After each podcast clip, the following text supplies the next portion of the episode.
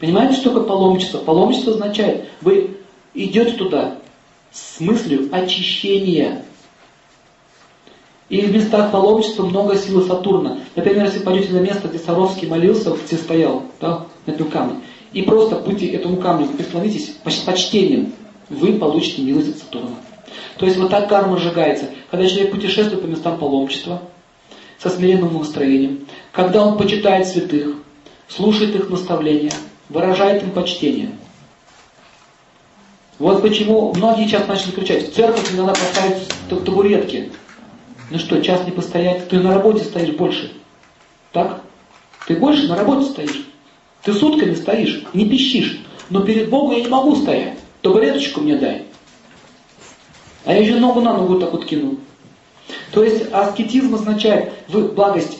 Вы можете отдать свою силу аскетизму э, не, не, не в горы вот это болтаться по Кавказу, например, а поехать в Гималаи. Есть разница. Склонность к туризму у людей есть. Сатурн дает склонность совершать аскет как турист. Но эта склонность должна быть использована во благо твоей души. Зачем нужно ехать в место паломничества? Встретиться с кем? Со святым сначала. А он нам расскажет о Боге. В этом заключается смысл паломничества.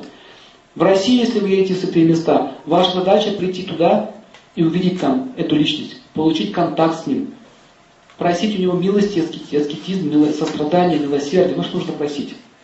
Таким образом, вы получите силу от Сатурна. Пишите, вы сами эту силу не получите, если вам ее не дадут.